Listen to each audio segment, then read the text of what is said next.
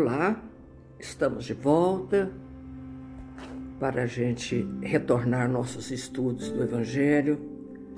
Eu quero agradecer profundamente as pessoas que me ouvem, que mandam mensagem. Essa menina, Jeane, ela está em Dubai. E ela diz o seguinte, que vai fazer espera em Deus a oportunidade de fazer o que a história que eu contei do supermercado.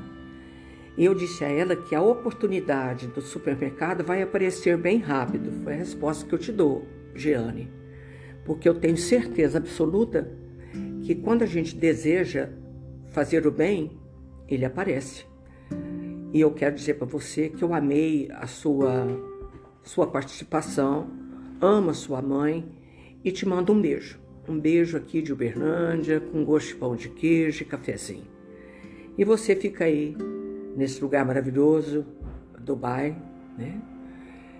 Porque o, o brasileiro, ele está no mundo inteiro. Eu nunca, na minha vida, ia imaginar que eu ia mandar uma mensagem para Jeane em Dubai. Eu recebi também uma mensagem que diz o seguinte: Eu adorei a mensagem que me mandaram. Vera, tudo lindo, tanta coisa linda foi dita. O Deus te abençoe de sempre. O aprofundar no estudo, não ficar na superficialidade, tão importante o elogiar em público para que pessoas sintam que são reconhecidas em qualquer função o doar para fazer o mundo de outro melhor, o perdoar para se libertar, o meditar sem precisar parar a vida nossa. Ah, até perdi a conta, diz ela, de tantos verbos lindos para colocarmos em nossas vidas. Gratidão, gratidão. Deus te abençoe sempre. Lindo. Olha, ela fez um resumo, vamos dizer assim, do que foi dito no capítulo anterior. E eu fiquei muito feliz com as palavras dela, que inteira é, é a nossa função, tudo isso que ela falou aqui é a proposta nossa de todos os dias, né? E continuando nossos estudos, no capítulo 24, tem lá: carregar a cruz, quem quiser salvar a vida, perdê-la-á. É uma fala de Jesus belíssima que está aqui no capítulo nosso 24, não coloqueis a candeia sob o alqueire. São várias cenas sobre a luz, né? Serei bem felizes quando os homens vos odiarem, vos separarem, os tratarem injuri injuriosamente, rejeitarem vosso nome como mal por causa do Filho do Homem.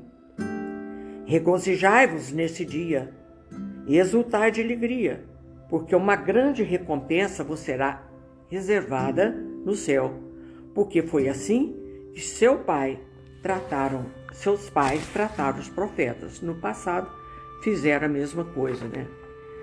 E aqui também no livro que eu peguei para gente ler, deixa eu ler o outro trechinho, peraí. E esse que eu li foi de quem? De Lucas. E o, outro texto é, é anotado por Mateus, Lucas, Marcos e João. Todos eles tomaram essa lição de Jesus. O Rogério, ele, ele apagou aqui.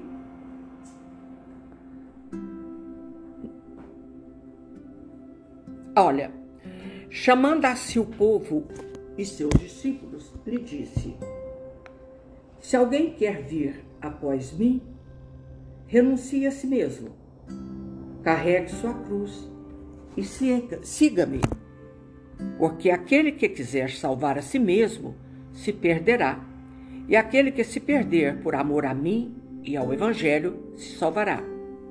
Com efeito, que serviria um homem ganhar todo o mundo e perder a si mesmo?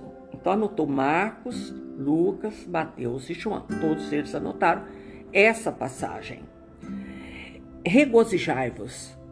O que, que significa? Alegrai-vos. Está aqui a explicação de Kardec. Disse Jesus: Quando os homens vos odiarem e vos perseguirem por causa de mim, porque foi isso, foi porque por isso sereis recompensado no céu.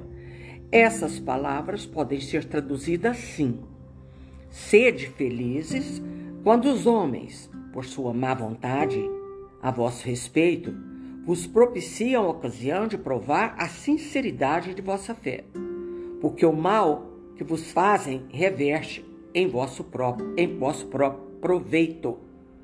Lamentai-os, pois, pela sua cegueira, e não os maldigais. Quer dizer, não briga, não fica triste, não se aborreça, porque você está é, seguindo o Evangelho de Jesus, né? Olha, essas palavras podem ser traduzidas assim: sede felizes quando os homens, por sua má vontade, a vosso respeito, vos propiciam a ocasião de provar a sinceridade da vossa fé. Então, eu vou pôr a minha fé à prova? Não, eles fazem isso. Não tem importância. Seja felizes, porque ele está, por má vontade, botando a sua fé em prova. Mas, mas aqui, no livro que a gente anda estudando, que é o livro da Esperança, já comentei, é um livro bom para a gente é, usar para falar no culto e tal. Eu peguei esse mesmo texto sob a explicação de Emmanuel. E ao estudar, eu fiquei pensando assim: se alguém quiser vir após mim, negue-se a si mesmo, toma a cruz e segue-me. O que que a gente tem que entender por esse segue, é, negue a si mesmo? Se alguém quiser vir após mim, negue a si mesmo. O que, que significa? No outro texto está falando sobre renúncia. Renuncie a si mesmo. E que que a gente pode entender sobre esse? Aquele que quer me seguir, carrega sua cruz. O que, que a gente tem que entender sobre essa expressão nega a si mesmo, renuncia a si mesmo? O que, que a gente tem que entender disso? Porque o Paulo, era um homem, um homem culto, falava todas as línguas da época, conhecia todos os países da época. Ele era de uma cultura ímpar. Mas quando ele conheceu Jesus à porta de Damasco, ele teve que renunciar a tudo isso que ele era para ser outra pessoa. Ele era o Saulo. Presta atenção. O que, que significa renunciar a si mesmo, negar a si mesmo? Então, de homem culto, inteligente, tudo que ele sabia, ele teve que negar tudo isso para poder entender o Cristo, para poder seguir o Cristo. Então, nós, hoje, que que essa palavra renúncia é uma palavra forte que o povo de hoje já não, não gosta dessa palavra. Eu não vou renunciar à minha vida por causa de filhos. a gente tem que renunciar à nossa vida por mais que filho, mais ainda que filho. Nós temos que renunciar à nossa vida por mais motivos ainda do que um filho. Porque quando você conhece o Evangelho de Jesus, como Saulo, para ele transformar em Paulo, ele teve que negar a si mesmo. Tudo que ele conhecia como verdade acabou, não era mais. Então a gente tem que negar a nós mesmos. E agora a gente vai entender melhor quando a gente ler o texto de Emmanuel. E aqui eu vou repetir o que está no Evangelho Regozijai-vos, disse Jesus, quando os homens vos odiarem e perseguirem por minha causa, visto que sereis recompensado no céu. Podem traduzir-se assim essas verdades. Considerai-vos ditosos quando haja homens que, pela sua má vontade para convosco, vos deem ocasião de provar a sinceridade da vossa fé. Porquanto o mal que vos façam redundará em proveito vosso. Lamentai-lhe a cegueira, porém não os maldigais. Repetindo o texto do Evangelho. Ou seja, você pode lamentar aquela criatura porque ela não acredita o que você acredita. Uma, um trecho bem simples sobre a reencarnação, por exemplo.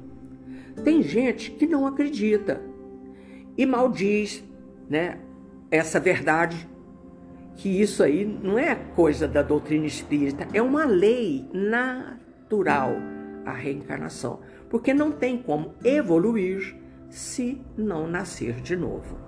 Então, quando toca nesse assunto, às vezes a pessoa ela, ela lamenta e, e não quer, e às vezes entra em atrito, entra em polêmica.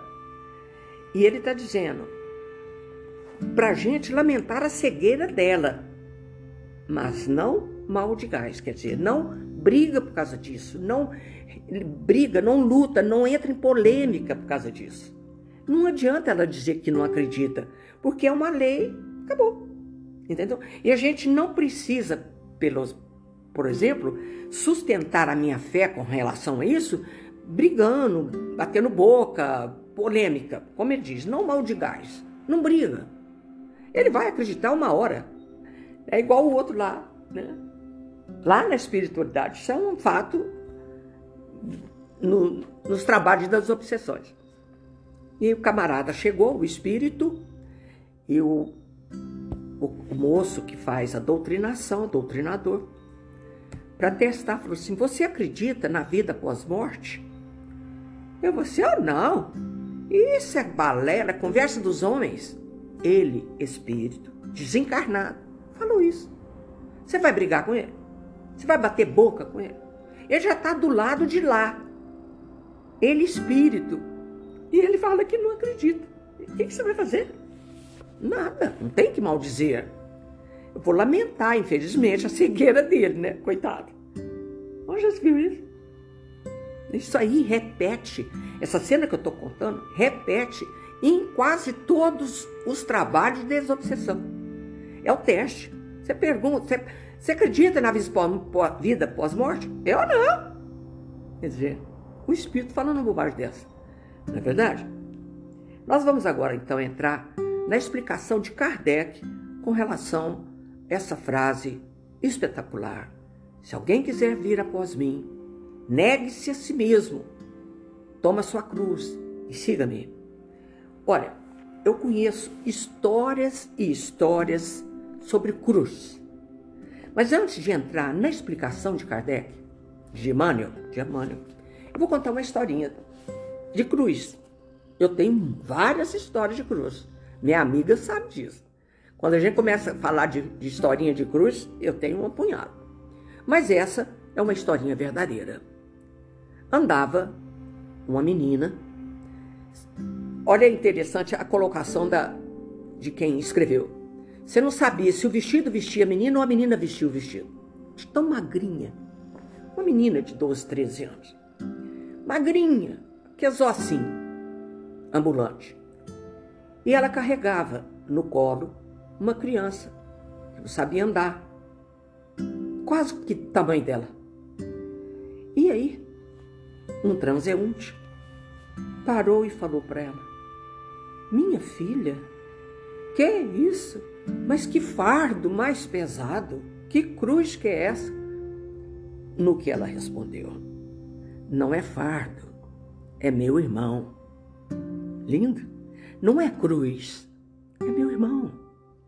Eu estou começando com essa historinha para a gente ler a fala de Emmanuel.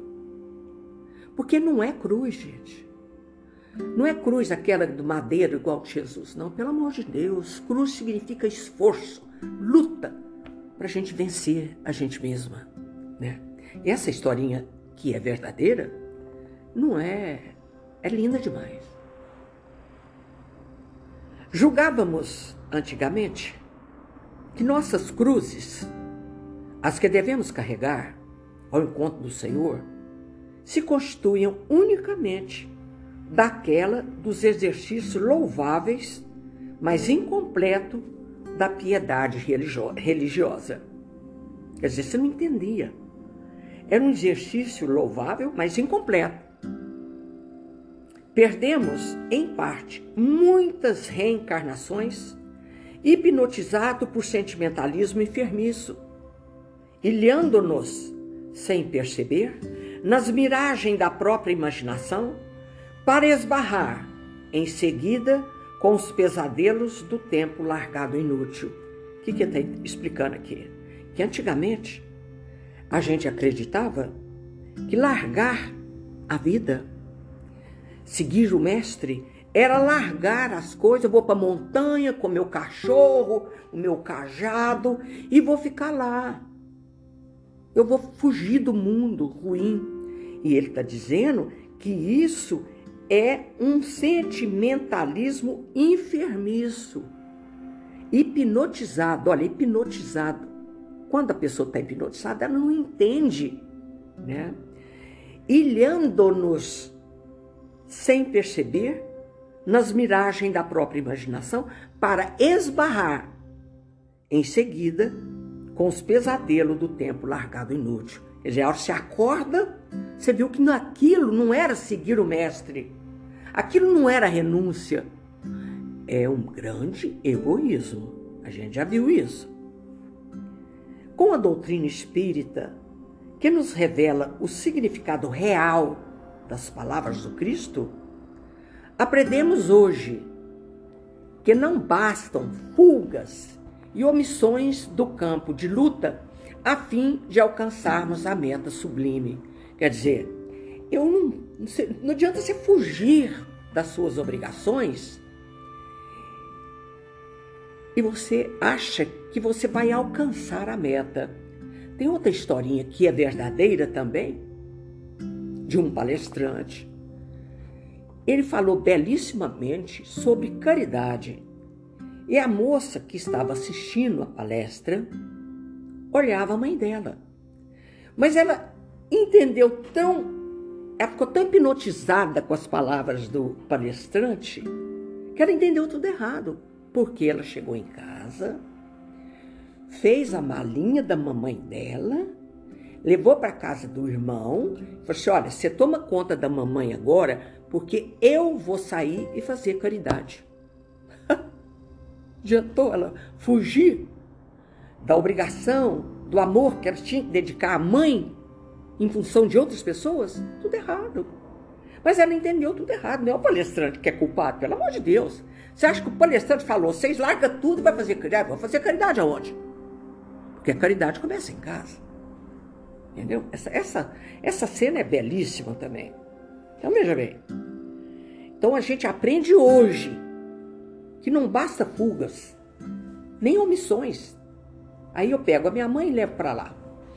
Eu visitava, eu e meu, meu grupo de, de senhoras que visitava, fazia prece nas cabeceiras das pessoas que podiam mais sair de casa. Uma senhora, ela tinha.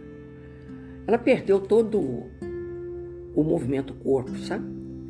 Ela já não falava mais, não se mexia mais. Com muito custo, ela falava, é, quando ela repetiu, primeira vez que eu fui, e ela falou assim, muita dificuldade: volta outra vez. Falei, misericórdia. Aí eu frequentei a casa dela cinco anos. E, sabe o que eles fizeram? Cansaram. Era o filho e a filha. Cansaram da mamãe e mandou ela para Brasília para ficar na casa de outra filha, outros filhos, outros familiares. Entendeu? Não adianta fugas, nem opção. Se estava com eles, né? Mas cada um é de um jeito, sem julgamento, pelo amor de Deus. Pelo amor de Deus.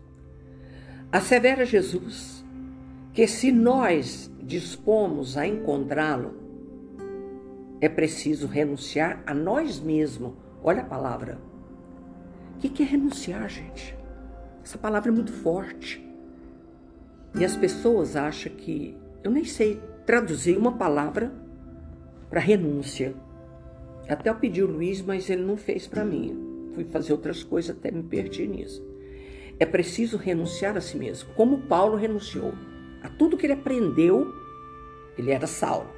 Tudo que ele aprendeu, ele renunciou a tudo aquilo para seguir, encontrar verdadeiramente com Cristo, para ele se transformar em Paulo. Assevera Jesus que se nós dispomos a encontrá-lo, se quer encontrar Jesus, é preciso renunciar a nós mesmos, tomar nossa cruz, nossas obrigações. Ué, qual que é a minha obrigação? Minha mamãe, meu filho, seja o que for, a obrigação que você tem. Essa renúncia, porém, não será semelhante à fonte seca. Presta atenção o que significa isso. Essa renúncia, porém, não será semelhante à fonte seca. O que é fonte seca, gente? Espera. Então, renunciar é abdicar de alguma coisa. Essa renúncia não será seca, como uma fonte seca. Ela não é uma renúncia sem proveito. Você pega o cachorro e vai para a montanha. Não é nada disso. É uma renúncia com trabalho, gente. Eu tenho que renunciar às minhas ilusões, ao meu orgulho, às minhas vaidades. É isso que é renúncia. Renunciar a mim, essa criatura prepotente. É isso que é renúncia. É necessário, essa renúncia, porém, não será semelhante a uma fonte seca. É necessário que ela demonstre rendimento de valores espirituais. É lógico que vai ter rendimento. Se eu renuncio ao meu egoísmo, eu renuncio ao meu orgulho, não vai render? E muito. Em nosso favor e a benefício daqueles que nos cercam. Porque se eu vou deixar de ser orgulhosa, se eu vou deixar de ser prepotente, alguém vai se beneficiar disso. Não somente eu. Outras pessoas se beneficiarão quando a gente deixa de lado o nosso egoísmo, o nosso orgulho. É necessário que ela demonstre rendimento de valores espirituais em nosso favor e a, e a benefício daqueles que nos cercam, ensinando-nos o desapego ao bem próprio pelo bem de todos. Quer dizer, não tem apego maior nesse mundo que a gente achar que é o, o bambambam. Bam, bam. Eu sou o último da, da cocada, eu sou o último do pacote, sabe aquela coisa horrorosa? Não, a gente não é não. A gente tem que largar disso. O desapego, desapegar desse homem velho para a gente em benefício do outro. É lindo isso aqui, gente. É lindo demais. É necessário que ela demonstre rendimentos de valores espirituais. A gente tem que crescer espiritualmente em nosso favor e a benefício daqueles que nos cercam ensinando-nos o desapego ao bem próprio pelo bem do outro. Quando você deixa de ser egoísta para o bem do outro. Não é lindo, né? A face disso, nossas cruzes incluem todas as realidades que o mundo nos oferece, dentro das quais somos convocados a esquecer-nos na construção da felicidade geral. Quando a pessoa fala assim: Nossa Senhora, você está há quantos anos aí só cuidando da sua mãe doente, por exemplo? E sua vida?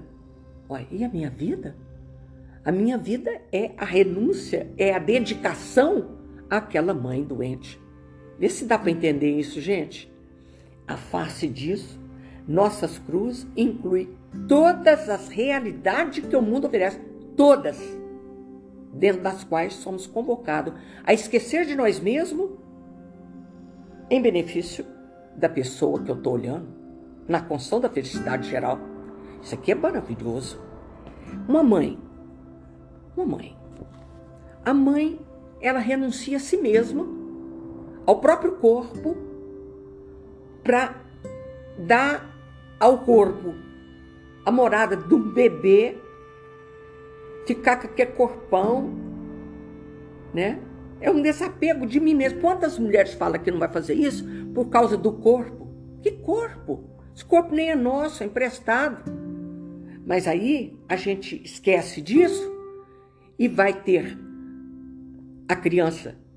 E a criança chega, quantas renúncias a mãe tem que fazer em prol da criança?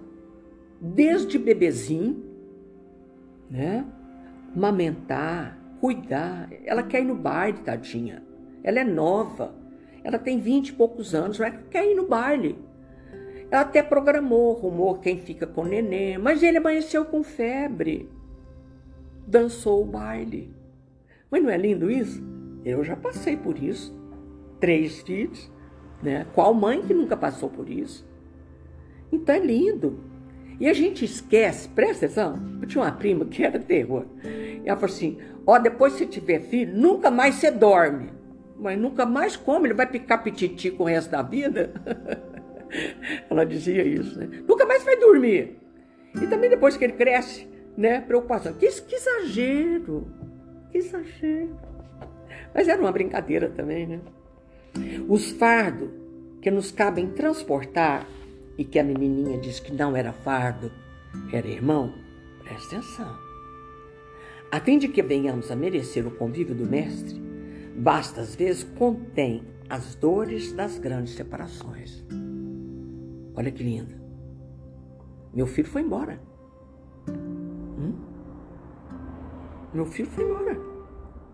É um fardo terror. O médico falou: olha, prepara para sentir a maior dor da sua vida.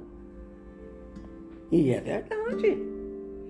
Mas o tempo, né? e graças a Deus eu estava amparada pela espiritualidade. E eu fui muito amparada pela espiritualidade. Então, das grandes separações, as farpas do desencanto. Olha que coisa linda. Você, no caso, o meu filho era noivo. Olha o desencanto dessa noiva. Ele foi embora. Foi muita coisa se a gente não tivesse sido amparada pela espiritualidade, por nossos anjos de guarda, Maria Santíssima, como é que a gente dá conta, meu Deus? Com as grandes separações, as farpas do desencanto. Estava noiva para casar. As provações em família. Quantas famílias, quantas dificuldades, Jesus Cristo, na família. O sacrifício Sacrifício mudo. Olha que coisa linda isso. Sacrifício mudo. Quando meu pai foi embora, eu devia ter uns sete anos. Ou menos, menos seis anos. Muitas vezes eu escutei a minha mãe chorar. Mudo. Sacrifício mudo. Quietinha lá no canto dela, chorando. Ela nunca maldiz meu pai. Até hoje. Ontem, se ela estivesse aqui até hoje, nunca xingou meu pai, ou falou mal dele, ou me ensinou a odiar pai. Nunca, nunca, nunca, nunca. Oh, sacrifícios mudos em que os entes amados nos pedem largos períodos de aflição. Pediu, e ela fez. Deixou dois filhos, e ela foi lavar roupa para fora para criar os filhos. Entendeu? É lindo demais, gente. Os desastres do plano físico que nos cortam a alma o abandono daqueles mesmo que nos basearam todas as esperanças. O cativeiro a compromissos pela sustentação da harmonia comum. As tarefas difíceis. E por acaso a minha mãe não teve uma tarefa difícil. Ela teve que alugar a casa que nós morávamos, que tinha dois quartos, tinha banheirinho dentro de casa, para alugar uma casinha de dois cômodos, com banheirinho lá fora. Tarefas difíceis. E eu lembro como se fosse hoje. Para piorar, obra é uma miséria mesmo. Tava chovendo. Os trenzinhos dela tudo debaixo de chuva. Debaixo da mangueira. Não esqueço disso de jeito nenhum. Entendeu? É lindo, né? Nossa Senhora. É. é, nem começa, nem o, o, abandono daqueles mesmos que se, nos baseavam todas as esperanças. O cativeiro a compromissos pela sustentação da harmonia comum. As tarefas difíceis em cuja execução, quase sempre, somos constrangidos a marchar, guardando debalde o concurso alheio. Uhum. A irmã dela mais velha, todo fim de mês, mandava a venda, falava venda, né? O bicicleteiro chegava com a caixinha, cesta básica, hoje fala assim, né?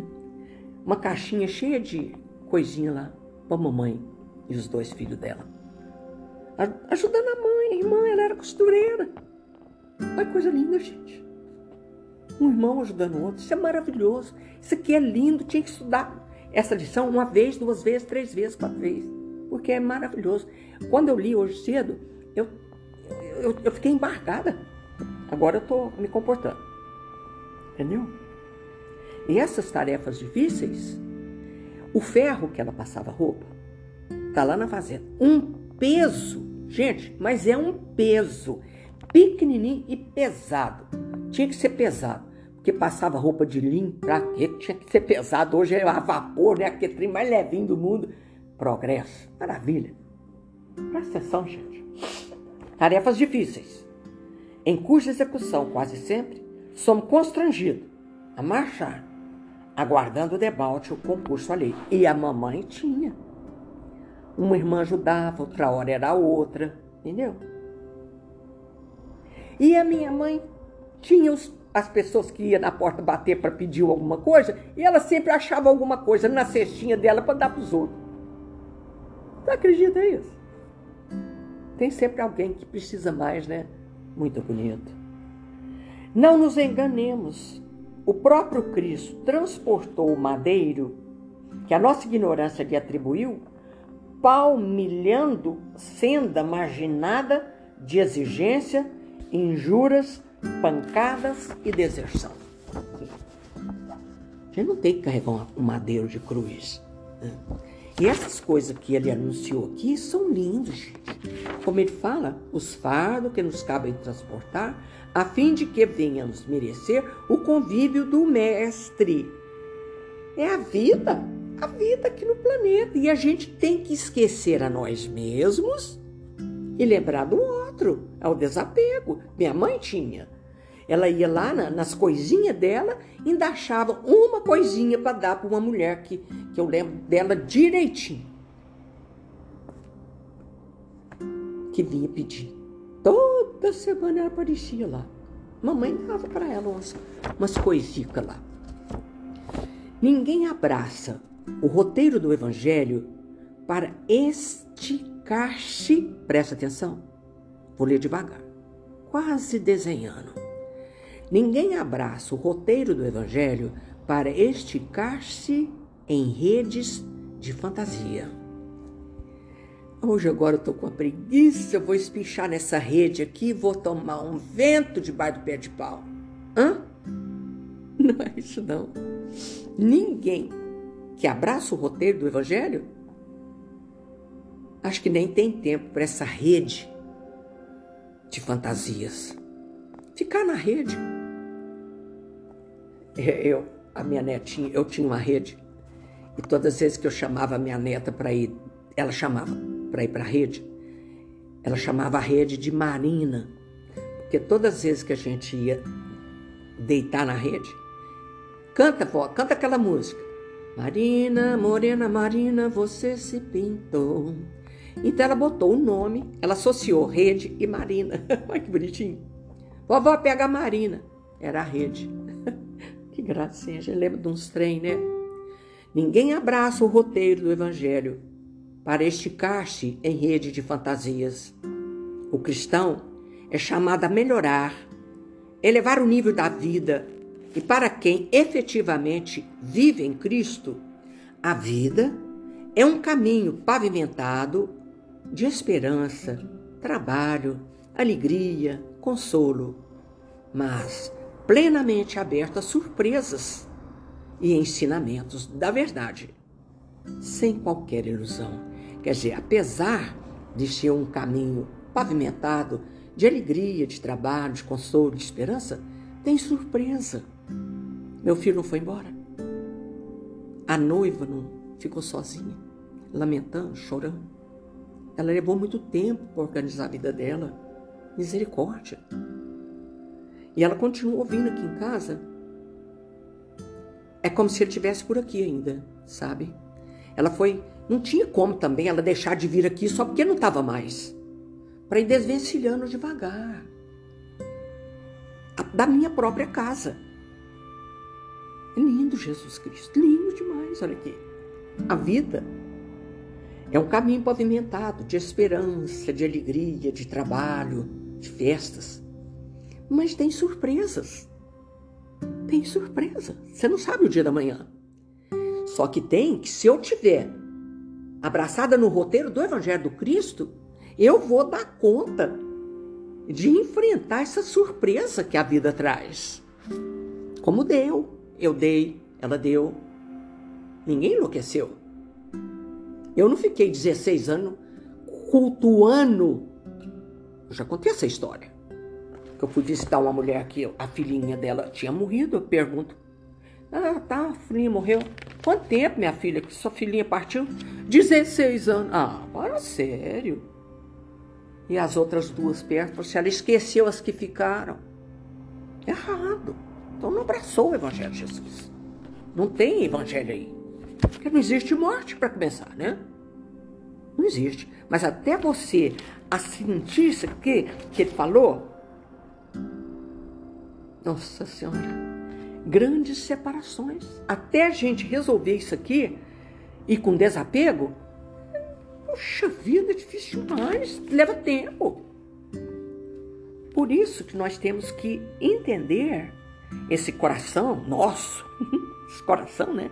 Que é símbolo de emoções, mas é símbolo também de inteligência, de sabedoria, sede do discernimento, altar de Deus no nosso coração. Porque a gente acha, por, por isso que o pequeno príncipe fala, o essencial é invisível aos olhos. É importante quando se vê com o coração. Então, quando você vê com o coração, todas essas coisas que ele falou aqui, anunciou, a gente dá conta. E tem que dar. Tem que dar. Porque se o coração é o símbolo da emoção, o coração é a ponte entre o céu e a terra. Presta atenção. Entre o céu e a terra. É o símbolo das emoções. Mas é símbolo da inteligência, gente. Só se vê bem quando vê com o coração, disse Antoine Saint-Péry. Que coisa fantástica. Então, quando você usa a razão, só a razão, só a inteligência, é frio. É frio. Então a gente vê bem com o coração e com inteligência no coração. O coração é a sede da sabedoria. Vocês já imaginaram? Você acha que sede da sabedoria era só o cérebro? Só a cabeça? Não. É a sede do discernimento. É no coração que a gente escolhe ser feliz ou infeliz. Como ele está falando, pavimentada de muitas coisas boas né? Como está legendo aqui. Lindo, achei essa, esse pedacinho fantástico. Cadê, cadê, cadê, cadê? Pavimentado de esperança, de trabalho, de alegria, de consolo, de que beleza! Mas tem surpresas.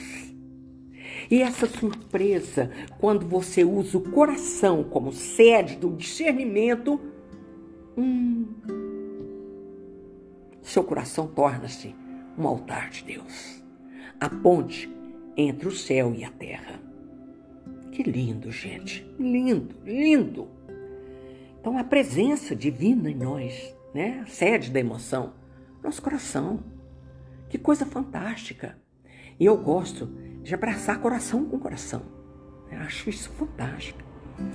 Então, o coração, o sol, o coração é o sol do homem. E o sol do coração do sistema. Sistemas solar é o coração. Então, ele, coração, quando você aprende a olhar bem com o coração, o egoísmo vai embora. A Vera velha vai embora para surgir a velha nova, a Vera nova. Nós temos que jogar fora o homem velho, né? Gente, estamos terminando, mas que delícia Eu quero que fique no coração de vocês essa coisa maravilhosa que a gente acabou de ler, que não são cruzes, é a nossa vida. Lembra do menininho? Não é fardo, é meu irmão. Eu acho que dá tempo de contar uma da cruz muito bonitinha. O camarada, antes de reencarnar, foi lá no departamento das cruzes, lá na cima. Né? E, mas essas cruzes estão tá tão singelas Toda cruz que ele pegava não servia no ombro dele. Tá pesada, tá comprida, tá curta, tudo, tudo ele punha defeito. Mas de repente ele achou uma cruz e, e, e ajeitou ela no ombro. Falou assim, é essa aqui parece que eu dou conta. Aí o anjo guarda falou assim, que nome tem nela? Era o nome dele. Mas aí, eu assim, ah, mas essa cruz está muito sem graça. Eu posso pôr uns enfeite? e pôs. e pôs uns enfeites no braço esquerdo da cruz, no braço direito da cruz, botou muitos enfeitinhos no braço da cruz. Ah, tá bom, isso aqui tá ótimo. Falei, então tá. E aí, chegando aqui, né, a vidinha dele tava uma beleza. Aí, de repente, começou os probleminha bem assim acentuado, né? Um problema aqui, outro ali. E aí o camarada ele quis dar uma rejeitada, né? O anjinho de guarda dele apareceu durante o sono falou assim: Você lembra os enfeites que você pôs na cruz? Pois é, agora você aguenta essa sogra custosa. Entendeu? Cuidado com os enfeites que a gente põe na nossa cruz, porque de repente fica muito difícil, né? Isso lá na academia, minha amiga, é, ela é é muito expert em exercício, e ela falou para o professor que podia apertar um pouquinho que ela dava conta. Ah, para quê? Eu falei, coisa boa, você pediu enfeite, agora você aguenta. E é isso aí, os enfeites das nossas vidas. Vamos aguentar, você pediu, tá aí, né? Uma sogra custosa, uns filhos que dá trabalho, né? Mas brincadeira à parte, não é cruz é esforço que a gente faz para mudar nossos temperamentos. A velha Vera velha jogar fora para surgir a Vera nova. A transformação nossa de Paulo, Saulo para Paulo, né? Então a gente ao longo da vida, estudando o evangelho de Jesus, a gente vai mudando nosso comportamento. E as coisas vão ficando mais, mais leve, né? Vamos dizer assim. Uma cruz de isopor. Mas aí a cruz de isopor não serve para você passar lá no precipício. Essa também é ótima, né? Ele viu um, carregando a cruz, estava difícil, ele pegou e cortou um pedaço. Ele achou um homem com serrote e cortou o pedaço e lá vai embora. Chegando lá na frente, ele tinha que atravessar uma pinguela profunda e o pedaço que ele jogou fora é o que seria a pinguela dele, entendeu? É o que daria para atravessar a, a, a dificuldade. Não é bonitinha também? Então, seja o que for que a gente encontra pelo caminho, nós temos que transformar em alegria, apesar de algumas surpresas. Um beijo no coração de todos vocês, brasileiros e brasileiras, você aí de Dubai, menina, amei ouvir você. Vocês de todos os lugares do mundo que entram em contato comigo. Meu filho me conta. E aí, um beijo no coração de todo mundo. Que Jesus os abençoe, que Maria Santíssima nos envolva para que a gente possa cumprir nossos deveres, renunciando a nós mesmos, nossas imperfeições. Eu tenho que largar minhas imperfeições. É isso que é renúncia e adquirir virtudes. Fiquem com Deus. Que Jesus abençoe. Amo vocês onde quer que vocês estejam. Ave Maria, cheia de graça, o Senhor é convosco. Bendita sois vós entre as mulheres. Bendito é o fruto do vosso ventre, Jesus. Santa Maria, Mãe de Jesus, rogai por nós, pecadores, agora e na hora de nossa morte. Amém. Um beijo no coração de todo mundo. Fiquem com Deus. Que Jesus nos nos ilumina, nos proteja e nos ampara. Amo vocês, onde quer que vocês estejam. Fiquem com Deus. Beijos, beijos, beijos.